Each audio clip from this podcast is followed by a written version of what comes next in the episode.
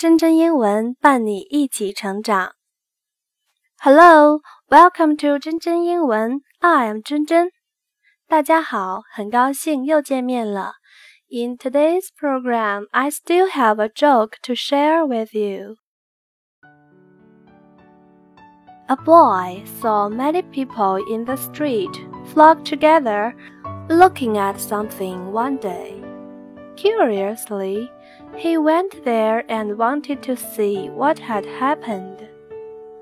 有一天，一个男孩在街上看见一群人在围观着什么，flock together，聚集围观。男孩非常好奇，他也凑过去想知道这些人究竟在看什么。There was a crowd, and it's difficult for him to get inside. 可是人太多了，男孩根本没有办法挤进去一看究竟。Since the boy was quick-witted, a good idea suddenly occurred to him. 多亏男孩聪明机智，他很快就想到了一个好主意。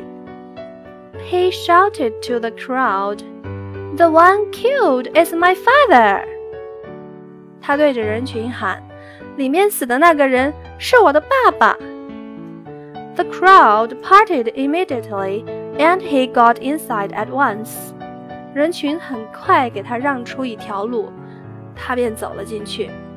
However, to his great surprise, he found that lying in the center of the crowd was a dead donkey.